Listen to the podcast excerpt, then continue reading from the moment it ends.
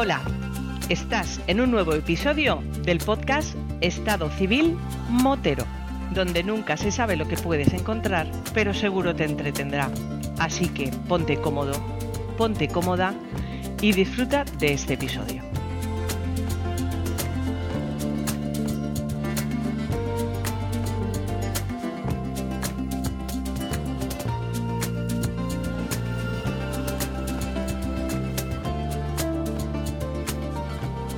Hola María. Hola, buenas noches. ¿Qué tal? Eso digo yo, ¿qué tal? ¿Dónde andas? Pues en casa, en Cáceres, para variar. Eh, Estamos en dique seco. yo te hacía haciendo eventos tras eventos. Lo último que Sí, fue la ardilla. La ardilla, sí. Iba a darle la vuelta al mundo, pero hoy no me venía bien. Entonces he decidido quedarme de domingo en casa. Además, con un puente que se aproxima. Yo creo que lo suyo es que vayamos a ir viendo eventos y cosas que, que nos traiga la- el calendario. Aunque vosotros no paráis, no hace falta que haya eventos.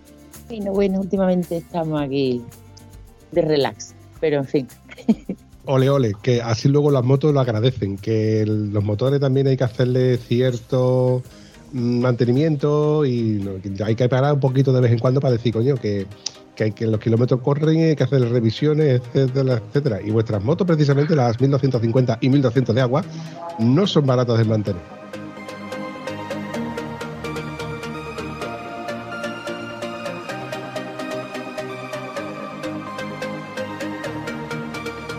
Oye, María, por curiosidad, ¿vosotros las motos a quién se las lleváis? la llevamos a Badajoz, a un taller que se llama eh, MD Motos, que bueno, Lolo fue mecánico oficial de BMW, pero decidió ponerse por su cuenta. Entonces, pues la verdad que genial, porque bueno, él sí usa todas las piezas y todo, pero es algo más económico que el servicio oficial. La verdad es que hay que buscarse muchas veces el, el plan B. El plan B porque no todos podemos permitirnos el lujo de, el lujo de entre comillas, ¿no? Tenemos motos que son costosas, da igual que sea una moto china o que sea una moto alemana, que sea una moto japonesa. Y hacer el mantenimiento de una moto es caro. Es caro, pero bueno, es la parte en la que nosotros invertimos en disfrute y en saber que no, nos va, no se nos va a estropear y demás. Ojo, que menos mal que nosotros no tenemos motos de alta competición, que si fueran tipo panigales, motos de circuito y demás, eso sería ya otra historia. Pues precisamente, ya que me sacan los circuitos y a petición de nuestro público del podcast, pues hoy te voy a invitar, creo que a una persona que a mucha gente le, va a alegrar conocer. Así que nada, aquí os presento a José Luis Cardoso, un crack del mundo de la moto, de la competición. Y bueno, eh, creo que hay que agradecerle mucho, ¿no? Que ya no su carrera profesional, sino todo lo que está haciendo por muchos chavalitos, ¿no? Como por ejemplo nuestro querido Roberto García, Dani, David Muñoz y bueno, y tantos que habrán pasado por su equipo.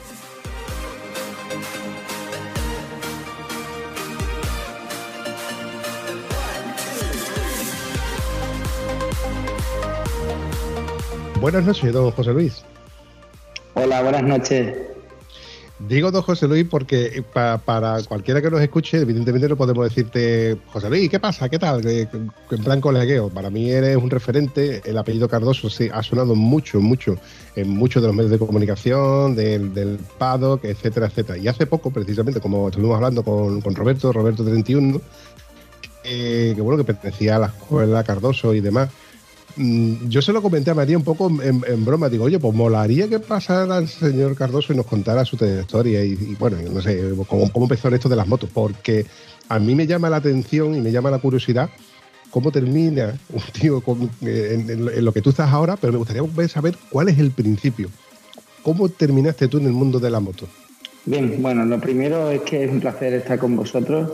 Eh, María ya me lo comentó hace, hace un tiempo y por supuesto pues no, no, no tuve ningún problema. Creo que, y bueno, lo de eso de llamarme José Luis, yo me considero, no, soy una persona muy normal y para nada tienes que, que hablarme en esos términos. Así que eh, José está bien, además es como me llaman mis amigos. A veces me llaman José Luis y, y me cuesta trabajo volverme. Así que nada, José está perfecto.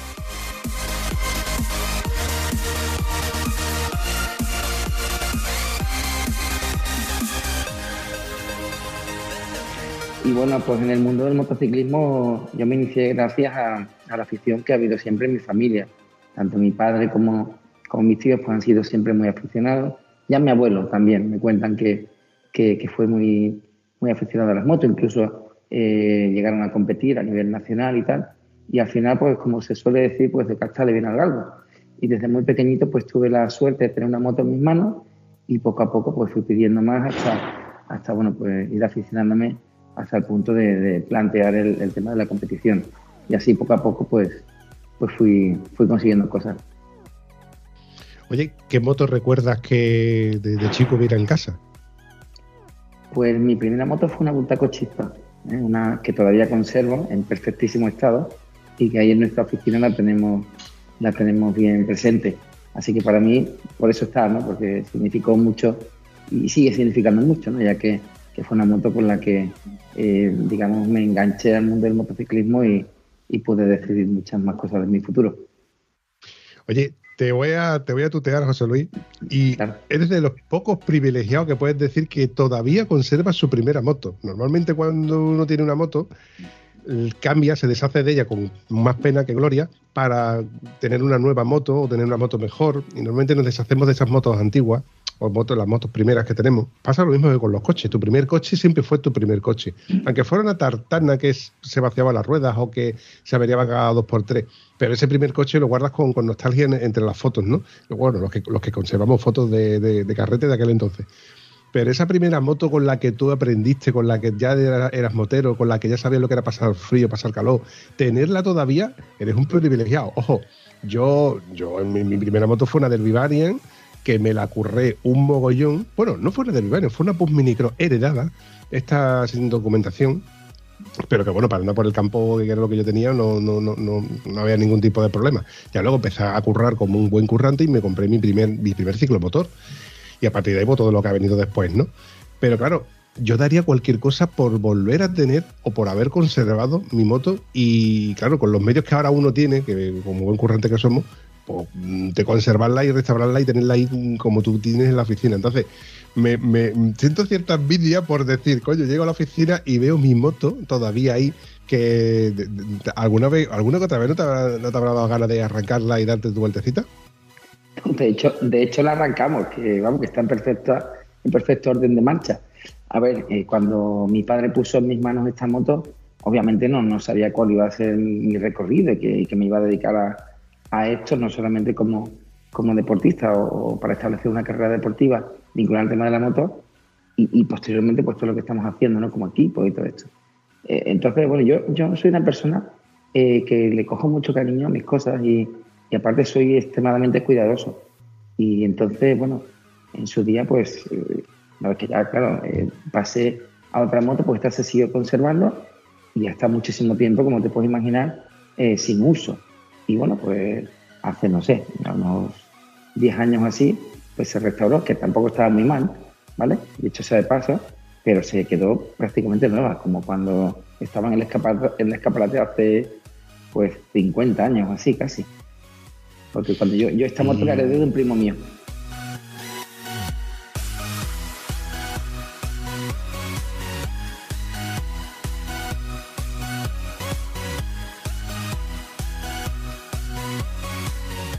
Era una moto ya heredada, ya, ya era una moto que tiene su historia. O sea, esa moto, ojo que esa moto se revaloriza en el tiempo. Es una moto que ya tiene de por sí una etiqueta como, como, o sea, como tener la moto, esa, F, esa FZ, llamada FZ de, nuestro rey, antiguo rey, con la cual dicen que hacían sus escarceos fuera de palacio, esa moto ya tiene pedigrí, esa moto ya tiene eh, un valor de reventa eh, muy guapo, muy guapo, nada más que por, la historia, como en el caso, por ejemplo, de, tu, de tu moto. Bueno, y a partir de ahí, ¿qué, qué moto vas teniendo? Bueno, pues mi primera moto así más, más seria eh, después de la, de la chispa, pues fue, fue una moto de, cross. Fue una moto también pequeñita donde, donde pues nos, nos entrenamos por el campo y, tal. También hubo una Push Mini Cross de esa época, igual que la tuya, con un 65 me acuerdo, que claro, eh, para nosotros era, era, un disparo, ¿sabes? Esa moto.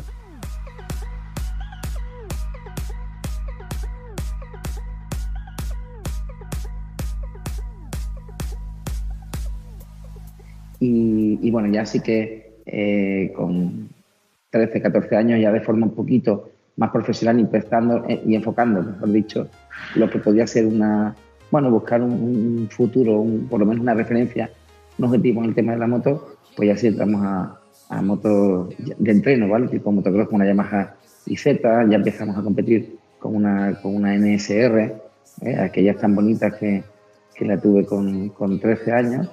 Y, bueno, pues a partir de ahí, cuando ya empezamos a competir, la verdad es que moto no he tenido. De hecho, no tengo moto para ir por la calle. Sí, motos de supermotar y motos de, de, de, motocross y tal sí que he tenido. Pero motos para ir por la calle no. Porque no lo veo, porque lo veo peligroso. ¿Vale?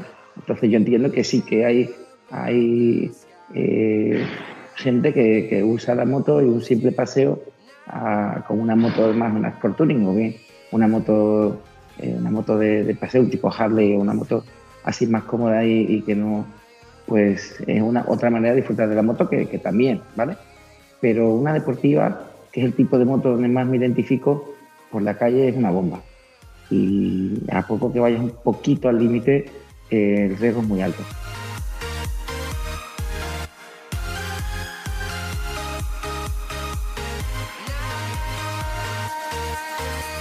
Estoy totalmente de acuerdo y de hecho eh, esto entra dentro de, ese apartado que, bueno, no existe como tal el apartado, pero yo muchas veces comento los estados civiles moteros, los diferentes estados civiles moteros que existen, ¿no?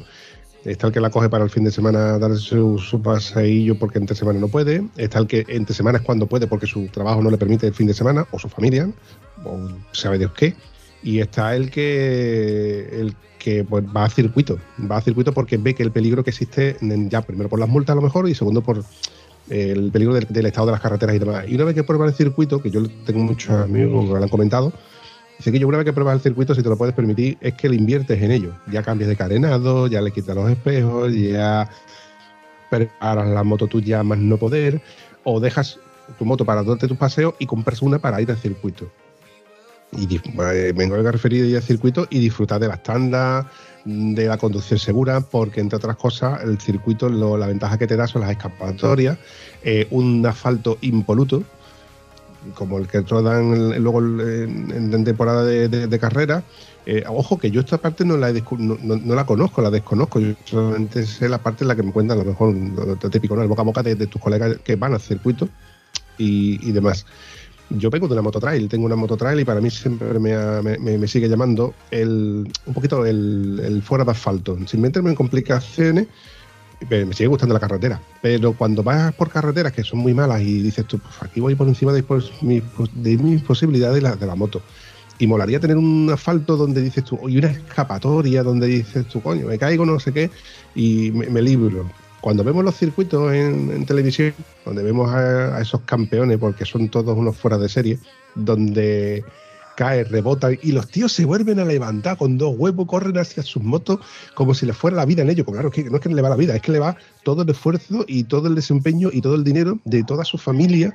Mm, es que es increíble. Por aquí han pasado ya en varios episodios familias donde invierten todo, todo, todo, absolutamente todo lo que tienen a su alcance para que esos críos corran. Y bueno, esa es la parte en la que yo quería preguntarte. Eh, ¿La escuela Cardoso en qué consiste?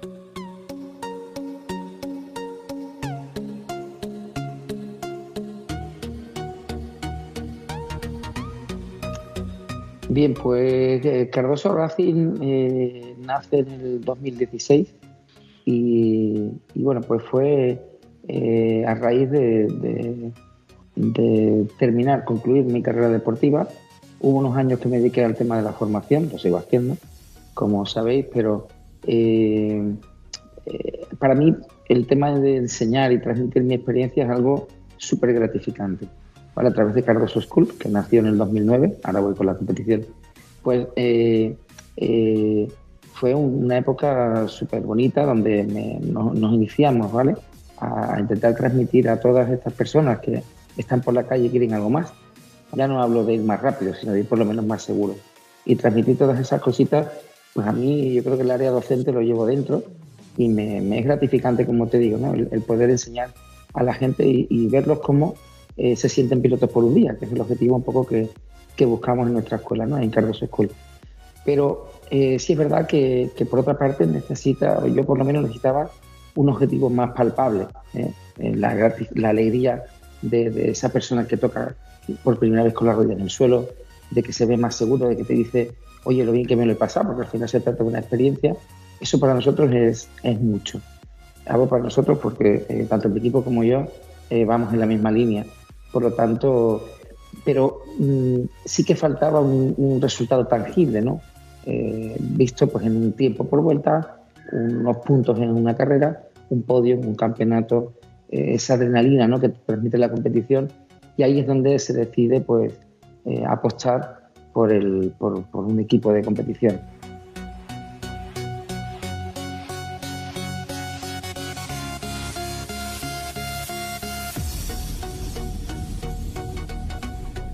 Eh, sí es verdad que estuve como un año así mirando, porque la política de Cardoso Racing un poco, vale, empezamos a montar un equipo, pero ¿cómo? Porque yo esto estaba verde y no sabía. Así que había estado 20 años durante, encima de la moto a un nivel alto, ¿vale? Dentro de la competición. Pero, ¿vale? Como dirigir un equipo, pues bueno, eh, todavía había que afrontarlo. Y, y un poco sobre qué y cómo. Pues digo, mira, pues por todo esto que yo he pasado y por todo lo que he vivido, yo creo que vamos a, hacer una cosa mm, que, yo creo que puede estar muy bien. Y la política de Carlos Racing es la de apoyar y apostar por pilotos con talentos sin recursos. Entonces, sobre esa base iniciamos, estuve como un año y algo yendo por los, por los circuitos, informándome de quiénes podían ser estos pilotos que, bien pequeñitos, ¿vale? Tenían manera y podían encajar en nuestro proyecto. Así que, bueno, puse el ojo en algunos chavales, hablé con sus padres, les expliqué lo que quería hacer. Algunos me, conocían, otros de haberme visto incluso en algunos circuitos tipo karting con la supermotar entrenando, como era el caso de los padres o bien de David Muñoz, que era muy, muy pequeñito y tal. Y, bueno, pues, eh, oye, enseguida pues eh, mm, dijeron sí, fue en el caso de David Muñoz, que fue el, primer piloto que confió, digamos, en nosotros, ¿no? Y con tan solo ocho añitos, pues se puso en nuestras manos. Esto para nosotros fue, bueno, fue un reto, porque al final eh, se trata de empezar una historia donde no teníamos muchísima experiencia, pero intenté pues, rodearme de, los mejores, ¿no? Para poder alcanzar o cubrir, mejor dicho, todos esos, eh, esos detalles y esos departamentos que incluye pues, la formación de un equipo.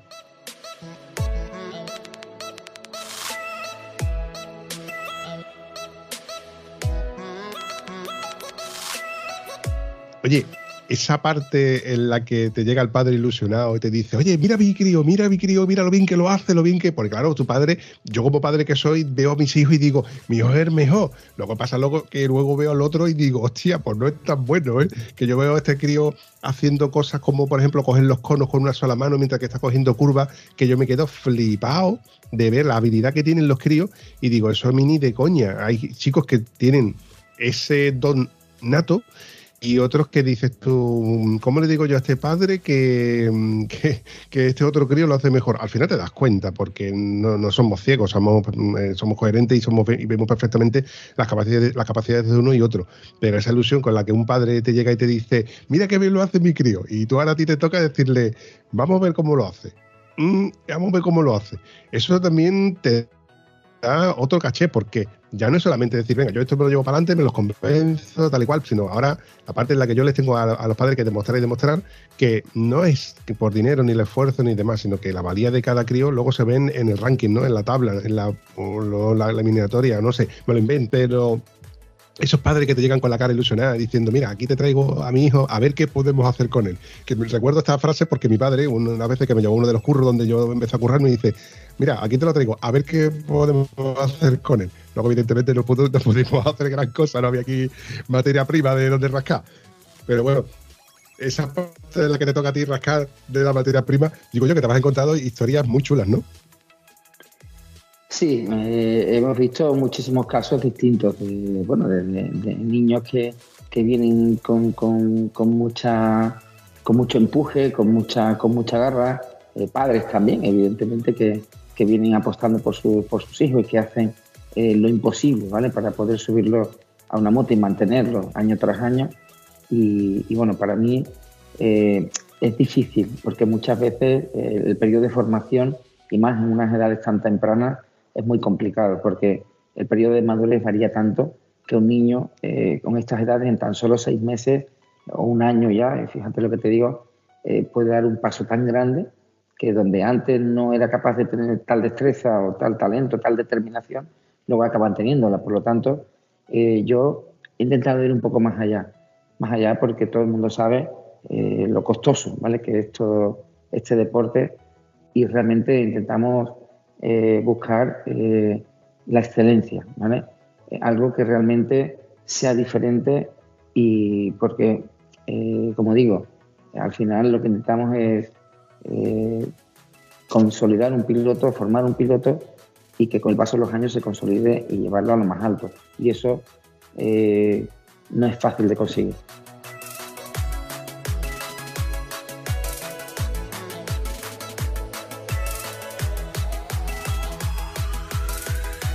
volviendo a la, temática en la que yo como padre me veo en, el lugar de muchos de ellos que, que, se acercan a ti, te comentan, ¿no? Y tal y cual.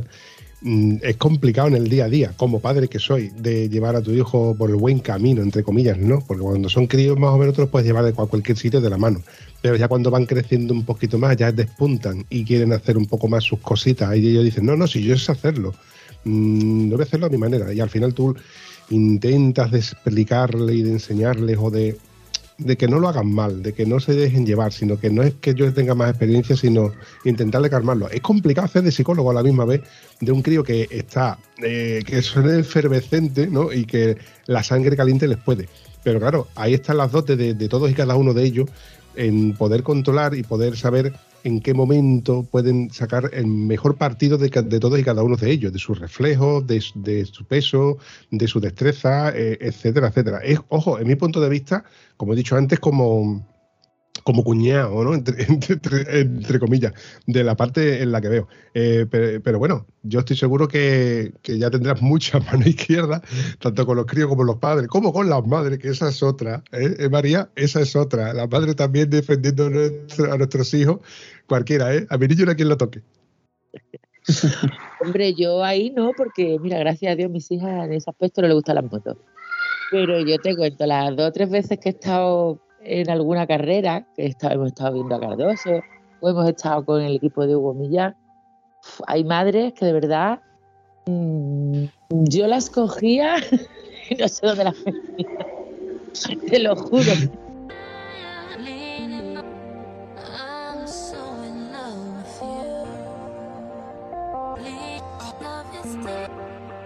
José, esa parte en la que tu padre dice, pues mi hijo vale para las carreras y te lleva a las carreras a ver si haces podio, a ver si haces, a ver si puntúas y, demás, esas primeras carreras que tú recuerdes. A ver, eh, todo esto que habéis estado diciendo eh, es complicado. Yo no lo entendía antes hasta que, hasta que fui padre. Entonces, claro, uno no es objetivo para nada. Ahí yo creo que aquí, eh, o sea, objetividad cero. Es muy difícil tener a, esos padres que, sean capaces de controlar, gestionar una situación, sea cual sea, ¿eh? bien de éxito o bien de un momento delicado eh, en la carrera deportiva de, sus hijos. Y para eso, en mi caso, pues, oye, como profesional que me considero, creo que no solo ya por, por conocimiento ni por tener un poco esa, esa formación, esa experiencia, sino porque un padre, eh, a la hora de decir las cosas a sus hijos, ni el padre es objetivo para, para transmitirla, ni el hijo por la confianza que implica para aceptarla. Entonces siempre hay, hay un rifirrafe que muchas veces ya se sale, se extrapola de lo que es un tema de la propia moto o cualquier otra disciplina deportiva, porque esto no solo ocurre en las motos, y acaba siendo, yo creo, un porcentaje hiper alto, un desastre, o sea, llevado al fracaso absoluto.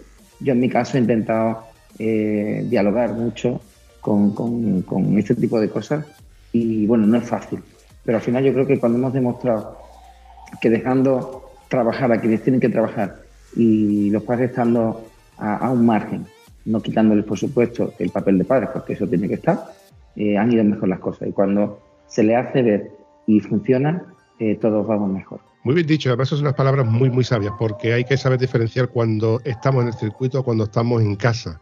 Entonces a los padres muchas veces hay que decirle, oye, que aquí estamos en una disciplina, estamos en un instituto o estamos en unas clases particulares donde vamos a intentar sacar la, la mejor parte de él.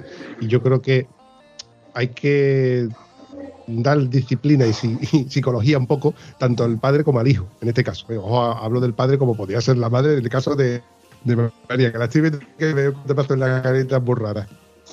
Hombre, yo no hago nada, yo no digo nada. yo ahí además no... Mira, las veces que hemos estado en los circuitos, a Maribel, a la madre de Roberto, yo es que no, no aguanto. Yo esas motos ahí haciendo tanto ruido y corriendo me pone de los nervios. Y más cuando ya conoces a, a algunos de los que corren.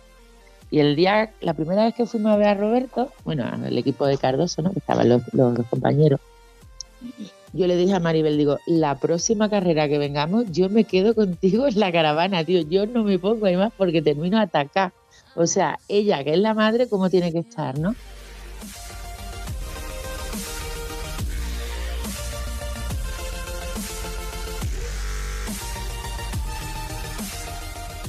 Pero bueno, yo ahí en el, en el caso de que fuese mi hijo, mm, ahí por ejemplo José conmigo no tendría problema, porque yo me quitaría de en medio y, lo que le diría, ¿no? O sea, disfrútalo, mm, hazlo lo mejor que puedas o que sepas hacerlo y bueno, ya está. Pues hay veces que se gana y otras veces se pierde, aunque evidentemente me gustaría que mi hijo fuese el mejor de todos ellos. Es que en realidad, y egoístamente hablando, es, es complicado, ¿no? Eh, querer que tu hijo corra y que no se haga daño. Lo que pasa es que también hay que tener en cuenta que hoy por hoy, y José Luis va a estar de acuerdo conmigo, hoy por hoy tenemos mucha seguridad, tenemos motos muy seguras, tenemos equipación muy segura, cascos, monos. los circuitos están mucho mejor preparados que los que estaban hace 20, 30 años. Entonces también eso también nos da velocidades puntas muy elevadas, eh, geometría eh, electrónica metidas en las motos que hacen que las motos corran más desde menos velocidad. Entonces todo eso también implica que, bueno, que tiene cierto riesgo, evidentemente. Yo este deporte lo veo como tal y yo muchas veces lo veo en, televisión y sufro, sufro porque sabemos la verticalidad de nuestras motos en, una carretera cuando nosotros somos los que sabemos, creemos que sabemos el límite de ese neumático o el límite de esa moto. Cuando vemos esos críos corriendo a lo que da la moto y pasando a velocidades en unas curvas que dices tú, madre mía, de infarto. Por eso entiendo, María, la parte en la que tú dices que ver a esos críos correr eh, da miedo, da pánico. José, eh, esos primeros circuitos en los que tú corriste y esas primeras carreras las que tú corriste, esos primeros podios, la primera vez que subes un cajón, tío, eso tú tienes que ser apoteósico. Bueno, al final es, ver eh, cumplido un sueño, hecho realidad, porque desde que, digamos, te pones un casco pensando en quiero ser piloto de moto hasta conseguir un podio, un podio importante, ¿vale? De carácter ya medio internacional, nacional mismo, porque el nivel es tan alto y, se lucha tanto para eso que es como si se parara el tiempo y, bueno, y lo disfrutas y pasan, por lo menos por mi cabeza, pues muchísimas cosas, como todo el esfuerzo, todo el sacrificio, la gente que te ha ayudado, lo que cuesta eh, todo, todo esto. Y eso es algo que, bueno, el primero no, se olvida y, por supuesto, pues eh, hace pues, que tu motivación y tus ganas aumenten y que sigas ahí enganchado a, a, conseguir cosas más grandes. ¿vale? Por eso estamos aquí y somos tan, tan incombustibles muchas veces, ¿no? porque no somos capaces de, de parar una vez que consigues cosas que, que molan. ¿vale?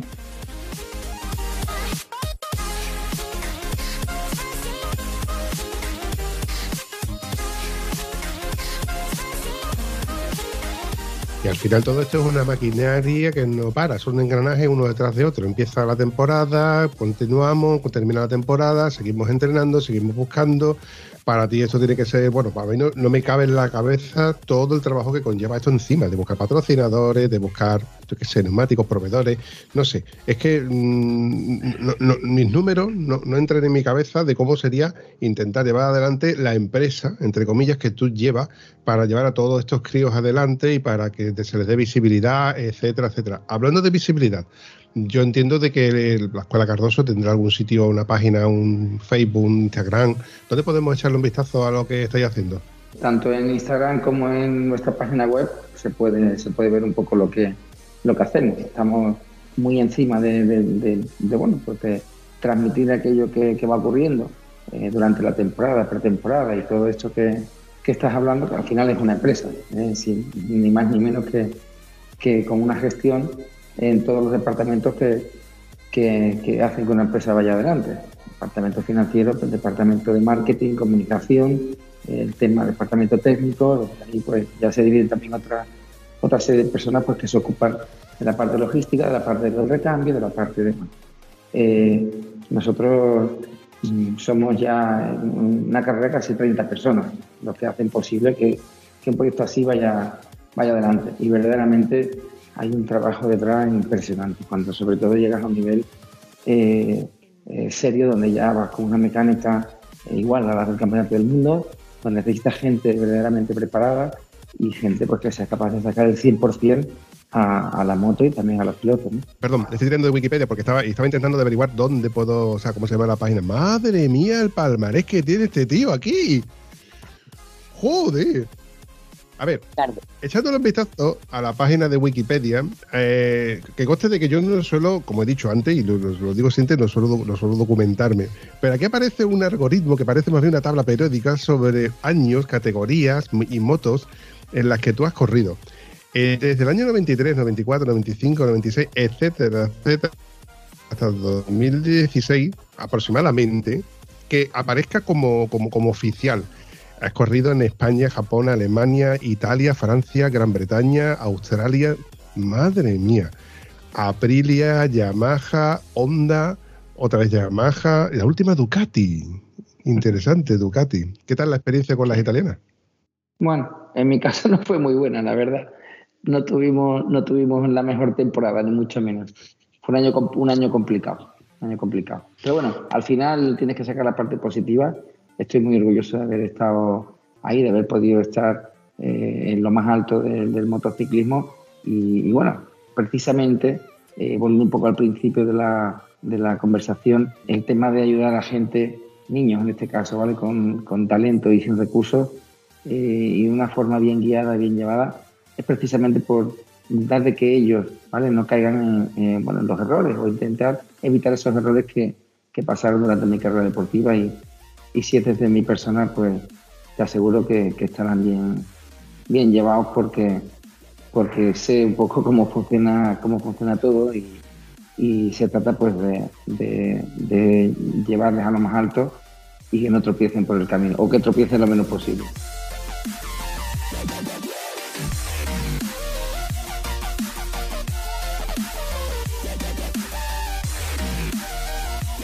Oye, José, eh, si yo mañana quisiera traer a mi hijo a, la escudería Cardoso, ¿dónde, ¿dónde podría encontrarte?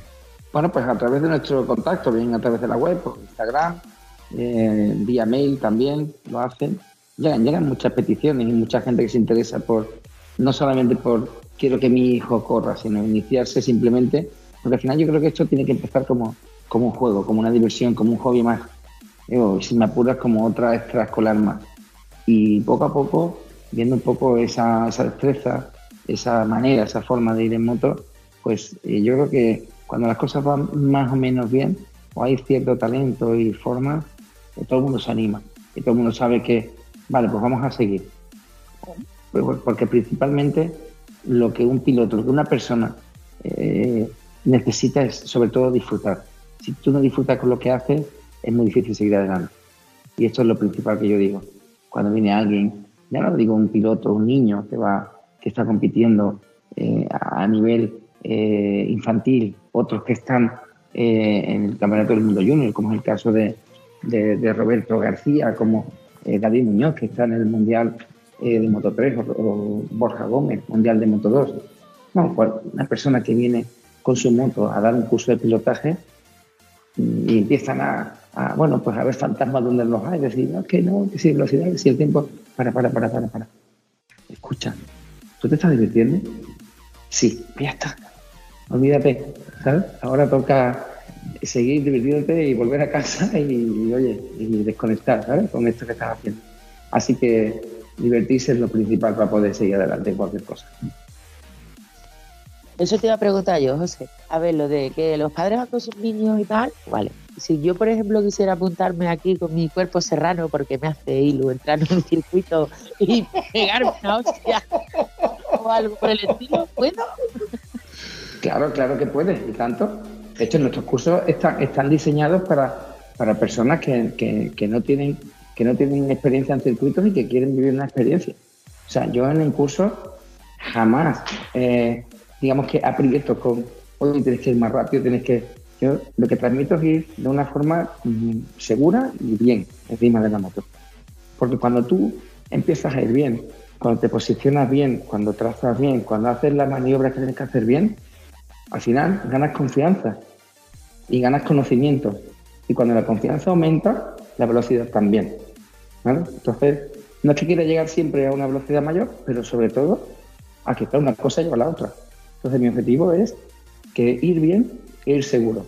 Y luego ya cada uno que apriete lo que, lo que quiere. Muy bien dicho. Conforme me ibas hablando de, la forma en, el aprendizaje de, cómo conducirme, recuerdo a nuestro amigo Polo Escribillé, de aquí le mandamos otro saludito.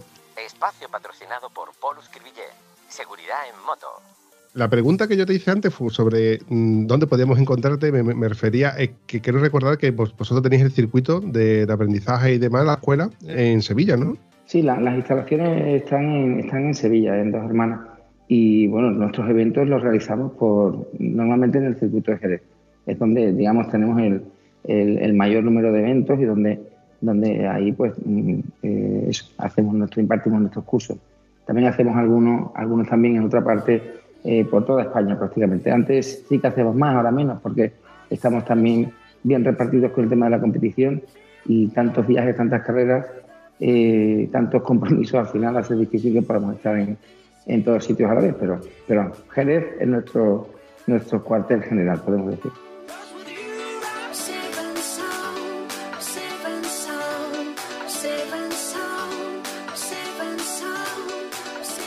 Oye, José Luis, ¿y tú no, no, vuelves a montar en moto? ¿No te gustaría volver a correr un poco en circuito? ¿O ¿Te llama la atención? ¿O ya te has cansado y tú crees que no necesitas volver a montar en moto? No, yo sí que, sí que me subo. ¿eh? O sea, que cuando impartimos los cursos de pilotaje yo estoy el primero ahí. O sea, de hecho, vamos, no, quiero que suene mal, pero, pero eh, para, hacer un curso, para impartir un curso, mm, quiero estar presente yo. En todo nuestro calendario, siempre que hay un curso, el que venga me va a encontrar seguro. Cuando la gente hace los cursos, ¿van con sus propias motos o tú tienes motos allí para la gente? Ahí tenemos las dos opciones. Pero vamos, el 90% de la, de la gente acude con su, con su moto, pero si alguno no tiene, ¿vale? O quiere una moto un poquito más deportiva, diferente a la suya, tenemos la opción también de a, disposición del alumno, en este caso, pues, eh, motos de nuestra escuela. Sí. André, me deja la VTR que voy a ir con Cardoso a hacer un curso. Uy, uy, uy, lo que ha dicho. ¿Sabes lo que me ha dicho, no? Mojón, coño, hombre, con propiedad. Que me monte y pedale. Claro, no, no ha hecho falta ni hablar seguro. con el cariño que tiene a esa onda. Oye, eh, José, que, mm, de tu experiencia de la gente que ya ha hecho cursos y demás, estoy seguro de que de las más motos, de las motos que más, más habrás visto, son la típica y clásica BMW R1200 GS, tanto de aire como de agua. ¿Tú recomiendas ese mastodonte de moto? Porque para mí sigue siendo una moto muy gorda. 260 kilos para mí son muchos kilos. Mira, tengo el, bueno, la, suerte, el gusto de, de, conocer bien esta moto porque mi hermano tiene, tiene una, una 1250 de estas nuevas y sí que la ves realmente al matoste. Es una moto que dices tú, yo esta moto tiene que ser además para un tío grande, ¿eh? tipo eh, una mujer grande, tipo María, que pueda dominarla y, llegar, y llegar bien con los pies en el suelo por lo menos. Pero sí es cierto que eh, contrapartida, una vez que te pones en marcha, la moto es una bicicleta. Es súper manejable y funciona, funciona bien. Pero vamos, para lo que yo necesito una moto no es tampoco lo que, lo que busco. A mí me gusta una moto deportiva ya no tengo el cuerpo que tenía antes, ¿vale? Porque ahora ya estoy más sedentario y, bueno, y estoy más, más metido en kilo de lo que Dime, dime. Pero que me perdone que te interrumpa, pero que yo en las fotos de Instagram te veo que sigues haciendo deporte, o sea que aún así te, te, te mantienes mucho más en forma que cualquiera de los que Ah. estamos escuchando. que va, que va, el Photoshop hace milagros.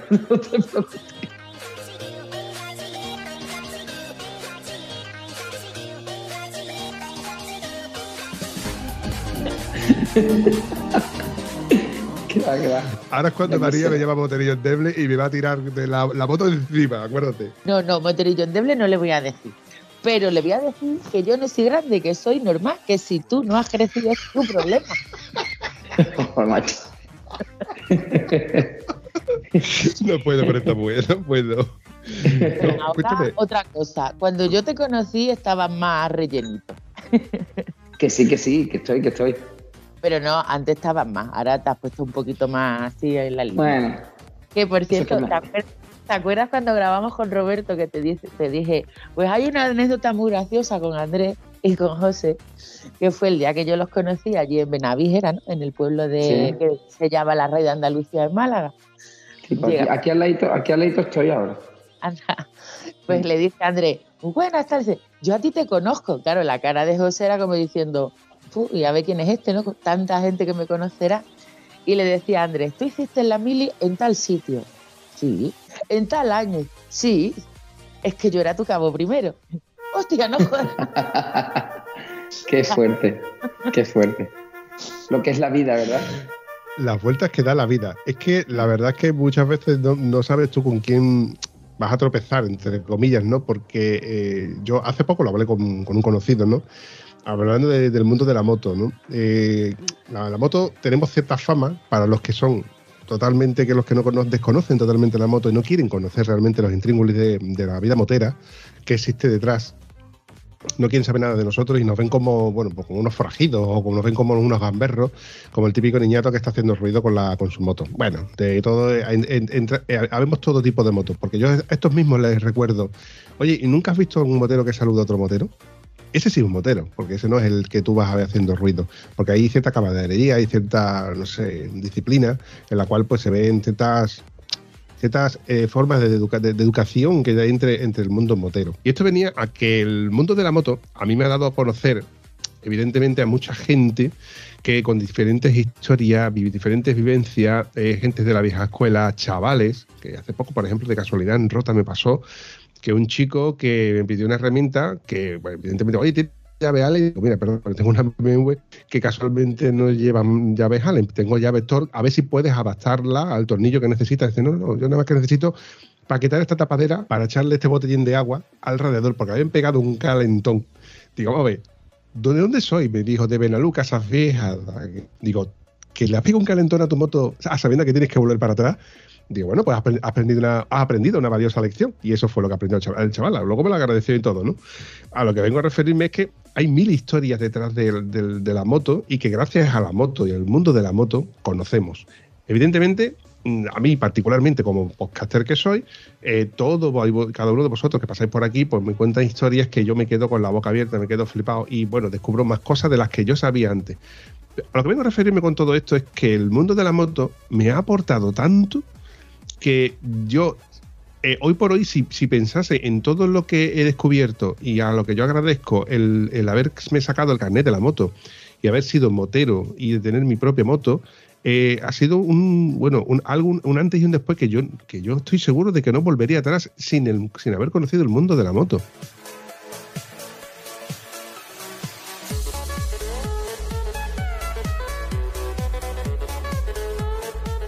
Quién sabe, si a lo mejor el, el día, hace 10 años, alguien me dijera, oye, coge esta herramienta, y a lo mejor resulta de que estoy hoy hubiera sido mecánico de moto, por poner un ejemplo, o mecánico de neumáticos, de, de, de de neumáticos, quien, como quien dice, porque al fin y al cabo es la casualidad, más que la causalidad, la que te hace estar en un sitio y gracias a, y te pones a mirar hacia atrás y en verdad es gracias a eso. ¿Qué me iba a decir a mí que iba a terminar yo grabando con María, con la gran María? Cuando tantas veces había escuchado ya hablar de María, de Maripichu, los viajes que se hacía con Andrés, etcétera. Y casualmente hoy por hoy, pues estoy hablando con el señor don José Luis Cardoso. Oye, José, una pregunta así recurrente. Me has dicho de que te gustan las motos deportivas. Dime una moto que te gustase mañana, cogerla en el circuito y darle, que, tú creas que te transmite sensaciones, de esas que tú ya ves en el catálogo, eh, una Panigale, una V4, por ejemplo. No, yo tengo mi corazón ligado a, Yamaha hace ya mucho tiempo y, aparte es con la moto que, trabajo. Hoy día todas las motos van bien, eh, tienen características muy similares, es cuestión después de estética y algunas pues tienen un punto más fuerte, otras menos, pero están todas súper equilibradas. Yo la que conozco bien y de la que puedo hablar bien es de la Yamaha y creo que, que hoy por hoy es una moto seguramente la más equilibrada de todas y no es porque esté vinculado a ellos, sino porque creo realmente que es así. Y es una moto, aparte, súper bonita de pilotar, una moto fácil que te permite hacer muchas cosas. Y además, ya no digo esta, ¿no? Eh, toda en general. Si la gente realmente supiese la de tecnología que hay encima de esa moto, Y lo cerquita, vamos a, relativizar un poco, de lo cerquita que, están de lo que es una moto actual, eh, se darían cuenta realmente que lo que llevan debajo de las piernas es un pepino en toda regla. Por eso el tema de las motos estas, para mí en la calle, el nivel de prestaciones que tienes es tan alto y corren tanto que sí, que también eh, son seguras, más que antes, pero que hay que pararlas, ¿sabes? Una vez que se lanzan. Y, bueno, las carreteras no están preparadas, eh, no somos los únicos usuarios en las vías y que para correr están los circuitos y estas motos están hechas para eso. Entonces, para ir por la calle a disfrutar, pues tenemos eso, una moto trail, otro tipo de moto que se adaptan mejor a, lo que buscamos. Estoy totalmente de acuerdo contigo y, en, es que además es que hay cosas que ves las que, las que piensas que es incongruente. Lo traslado, por ejemplo, en el, modo en el que vemos R1200, que ahora van a salir una R1300. Si ya tenéis la moto de Andrés, eh, María, que tiene 136 caballos, con 260 kilos que no se notan cuando lo metes primera y andas 5 kilómetros. El momento que andas a 5 kilómetros por hora ya no pesa 240 ni 260 kilos. A partir de ahí, no necesitamos esos 136 caballos. La 1300, ¿cuánto va a tener? ¿150 caballos? ¿Para qué? Sin, para, para una moto trail que no la vas a meter por carriles y si la llegas a meter por carriles, al final tienes que andar metiéndole controles para que la moto no se te vaya, no se te vaya. Si, es que, es que mm, por desgracia, a ver, el poder adquisitivo es el que al final hace el límite de, lo que tú tienes. Si yo tuviese pasta, ojo, yo soy el primero que dijese, si yo tuviese muchísima pasta, me compro una panigale para ir a tomar café eh, a la esquina y para que todo el mundo me escuche hacer ruido con una moto de 200 caballos. Pero si yo no soy capaz de sacarle esos 200 caballos rendimiento, luego independientemente lo que cuesta un neumático, ya estoy hablando en modo tieso, ¿eh? Eh, lo que cuesta un neumático, un seguro, eh, circular con ella y luego lo más probable es que me peguen una, me peguen una multa en, la, primera rotonda.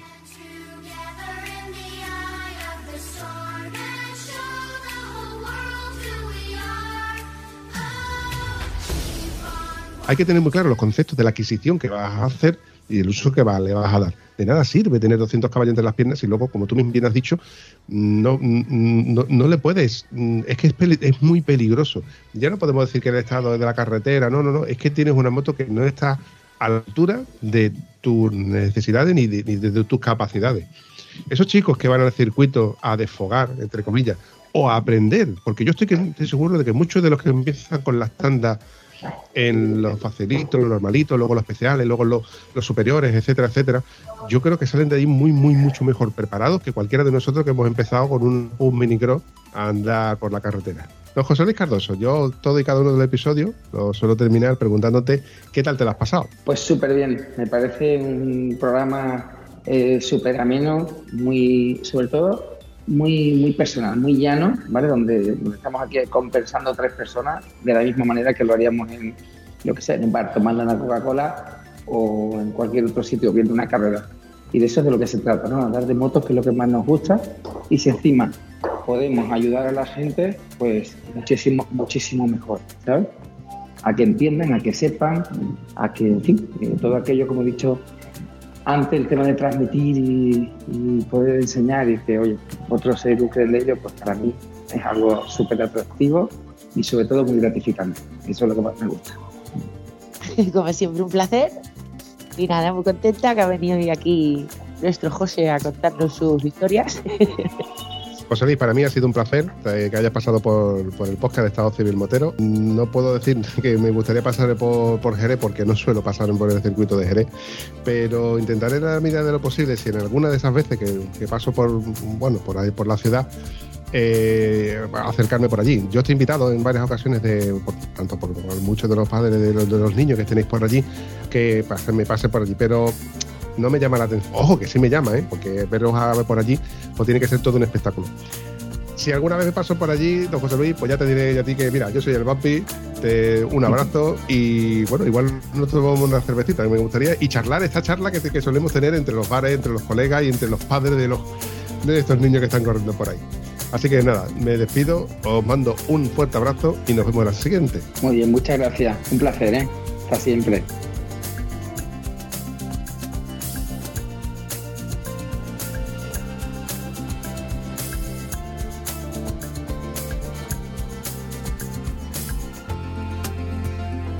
Gracias de nuevo por llegar hasta aquí. Si te gusta ese contenido, coméntalo en cualquiera de nuestras redes sociales. Y si además te ha servido de algo, compártelo.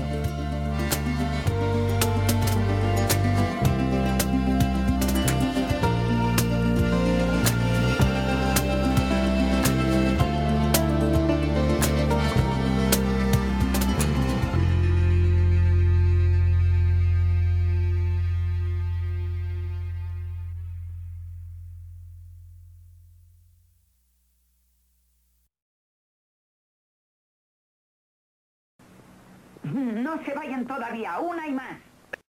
Muchas gracias, José Luis. Discúlpame por el, los 6 o 7 minutitos más que te, que te he arañado. Nah, tra tranquilo, ¿qué va? No, hombre, que los domingos, los domingos son sagrados. Hay que descansar, que es el lunes que trabajar. A algunos, que otros hacen puente.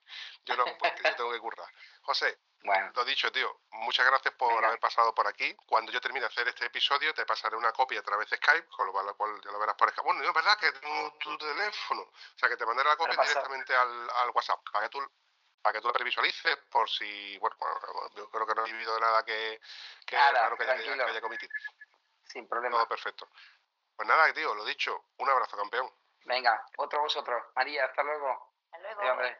Chao, Mampi. Y nada, te voy a pasar por aquí que hay alguien que os quiere saludar, así que yo os abandono. Chao. A la orden de usted. pues nada. ¿Qué pasa, mi cabo? estamos. Yo era primero, yo era pero Claro, claro, Sí, pa- eso. pa- Cabro primero. cua- cuando yo entré allí era, era el último, el, el sapo, ¿no? Le llamaban sapo. eh, los cabos primero estábamos en una situación un poquito difícil. ¿Cuánto eran? ¿1.300 o 1.700 pesetas lo que cobrabais al mes? Cuando yo estaba, no, yo estaba en mil, mil ciento, ciento cincuenta y cuatro mil pesetas a Navaja. Yo recuerdo que eran 1.350 pesetas aproximadamente, creo que podían ser, eh, al mes lo que cobrábamos. Ojo, igual esto yo confundido porque yo hablaba de los peninsulares que cobrábamos allí en Canarias. Claro, pero yo era, Porque cobraban 1.300. yo era, yo era de empleo. Tú eras... Eh, Yo no, entré- yo no era cabo primero por el ejército, por, por, por esto, por, porque tenía que hacer la mili. Yo tengo 17 años en el ejército. Era un soldado, me topa lo que le llamaban. Allí, allí lo llamábamos voluntario de inteligencia técnico especial o algo así, o lo que también le decíamos, vete idiota, te están engañando. Yo, yo no sé, yo no sé ni lo que cobraba. Yo me acuerdo que co- como deportista de, de alto nivel que era, ¿vale? Y por eso elegí, elegí reemplazo y elegí destino también. Y, y me acuerdo que hice la, eh, me fui en el cuarto del 96, ¿vale? Por aquello que ya terminé el mundial y tal. Y nada, luego, una vez que terminé la instrucción, juré bandera, elegí el hospital militar y nada, y allí en el hospital militar pues estuve poco tiempo, porque ya empezó la temporada y me daban permiso para salir para entrar, y más o menos tenía una muy mucha disponibilidad. Estaba al centro de muchas cosas. Y al final yo creo que lo, lo de, lo del salario, yo creo que cuando no recogí ni la blanca, ni retiré el dinero, ni nada. No sé ni lo que cobraba. Tú saliste correcto, tú saliste correcto y nunca me has dicho. Pero vamos, que Andrés yo creo que no tampoco, tampoco se lo pasó tan malamente. Yo cinco añitos. Ostras. Yo no acabo primero profesional, yo, yo entré de, de cobrando, yo iba a profesional. A este de chico le dijeron, ¿qué mili te hace falta? Y se la tomó en serio, toda la mili completa. Pues, cinco añitos, cinco añitos. me pegué. La verdad que. Luego el último no estuvo tan bien, pero bueno. Pero bien, Despide, despídete de cabeza. bueno. Señores, pasadlo muy bien. Que tengáis buena Muchas gracias. Dicho todo esto, José Luis, que no te quiero enrollar mucho más, que, que cuando llegues a la habitación la pulsera te va a decir que ha hecho ya 200 pasos por culpa del vampi. No, tú sabes lo que voy haciendo. Voy, cuando veo aparecer gente, voy corriendo. para no interrumpir. Estoy aquí, que estoy aquí de. Estoy aquí de ¿Por vigilante. lo- Ya, de vigilante. Yo porque lo estoy viendo, pero que habría que verte a ti andando por los pasillos del hotel con el móvil en la mano, con los auriculares puestos, que ya por eso yo creo que la gente se dará cuenta que estás en una videoconferencia. Claro, claro. No es que cuando veo aparecer uno por el pasillo, corro para el otro. Y cuando aparece por un, por un, por de esto, por un ascensor igual. Bueno, ya está. Y yo poniéndote en un aprieto, me a- mira por dónde hoy va a hacer ejercicio gracias al vampi. bueno, me iré cortando, ¿vale? Y, y esto me... Pero vuelvo otra vez lo mismo. Y esto venía... Es que no, es que me encasquilla, guapa. ¿Qué pasa? También tengo derecho a encasquillarme. Es que estoy hablando de una cosa, me voy a otra y no quiero desvi- desviarme de la primera versión de lo que te iba a contar. Oye, José Luis. Perdón, José. Es que me cuesta trabajo. Es que no estoy viendo aquí, José Luis Carlos Español. me- Bueno, bueno, pues otra vez a la... Que quiero desmitificar que no, que no te pongas tan serio, que te lleva un rato que te pones muy serio, muy serio, cabeza.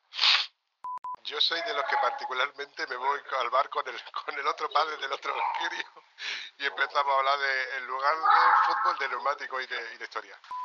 Esto es lo bueno que tiene del, de no- del falso directo, que luego yo lo arreglo, no suena ninguna caspa, caspa, Perdón, no perdón. ninguna voz. Nada, nada, nada, José Luis, escúchame, que yo he toreado muchas las cabezas, yo he toreado muchas plazas, que te lo puede decir María, que en peores plazas he toreado, y he salido victorioso con dos cojones. Bueno, volviendo a la pregunta. Oye,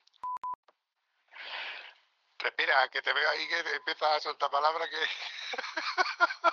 José, tranquilo, respira. Te voy a dar, te voy a dar, te voy a dar tabla. Vamos a ir para adelante, para atrás, para adelante, para atrás, porque es que yo sin darme cuenta he dado un salto muy grande donde de la Puma Negro hemos pasado directamente a la escuela. ¿Qué tal, José Luis? ¿Te has engañado o te has dejado engañar? No, yo me dejo engañar fácil, hombre. Encantado. No, Ya le dije a María. Sí, hombre, sí. solo sí, que sí, de voto, ¿verdad? Y tanto. Y tanto que sí. Ya me No, comentó hace unos, días. Claro, hombre. Y además hay muchas cosas de las que hablar. O sea que, que Sí, siempre es agradable mira, cuando... mm, te- mientras que ella aparece y no aparece, Sí. te voy a hacer una breve introducción a- al, al formato. ¿Tú, ¿Tú has escuchado por casualidad algún episodio? Supongo que sí, ¿no? Sí, sí he escuchado alguno, sí. Te he escuchado, te he escuchado alguna vez. Mire, pues entonces, No me, no entonces hecho lo- Vale, entonces estás preparado para, para lo que te, para que lo que te viene. Y estamos aquí en. Málaga, en Málaga, en Málaga con unos amigos y eso. Y bueno, aprovechando un poco el puente que luego, una vez que empiece la temporada, ser ya complicado, porque entre los entrenos de pretemporada que tenemos ahora estos días, más el comienzo de la ca- del Mundial, luego el fin, los eventos nuestros de, de la escuela, es que no, no hay. Y bueno, No aprovechar un poquito con la familia y estos días, ¿sabes? María, dime pío. Pío, pío. Solo digo que vez en las curvas. María, ahora, ahora que... Qué golfa eres. Cuando he visto Cardoso...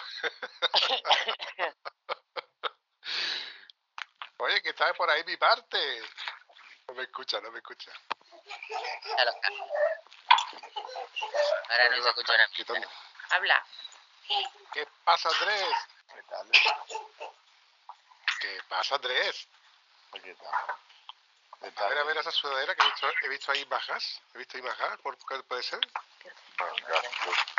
Más que un club. Ah, mola, mola. Ahí haciendo promoción, ahí haciendo promoción del club que más No. te gusta. ¿Cómo se trata que no nos gusta el fútbol ni nada de esas cosas, verdad? Y esta de, de un amigo nuestro de Italia. ¿De transportes parte Vela no tiene ninguno? No, El 6% más gas y poco más, ¿no? siempre es el Y las camisetas que tengo yo. Oye, Golfo, ¿tú, tú, tú, tú, tú sabías esto? ¿O cuando tú me mandaste ese, man- ese man- mensaje diciéndome, pues igual te sorprendemos? ¿Tú sabías esto, a que sí? Sí, hombre. Yo, no, luego te lo cuento, María. Yo ¿De qué conozco a Cardoso? Sí, sí, porque era una anécdota que en el capítulo de Roberto y no se contó. Muy bien, muy bien, muy bien. Sobre los contertulios. Yo, yo llego el domingo, lo doy a grabar y cinco minutos antes, y nunca mejor dicho, porque es verdad, soy testículo los dos de que es verdad de lo, lo que estoy diciendo, cinco minutos antes me descubro que es José Luis Cardoso. ¿Vale? Vale, vale. Dicho todo esto, ruegos y preguntas. Esta oferta caduca dentro de cinco segundos. Cierto, mira, muy bien, becaria, muy bien. Eso es eso eso es todo, amigos.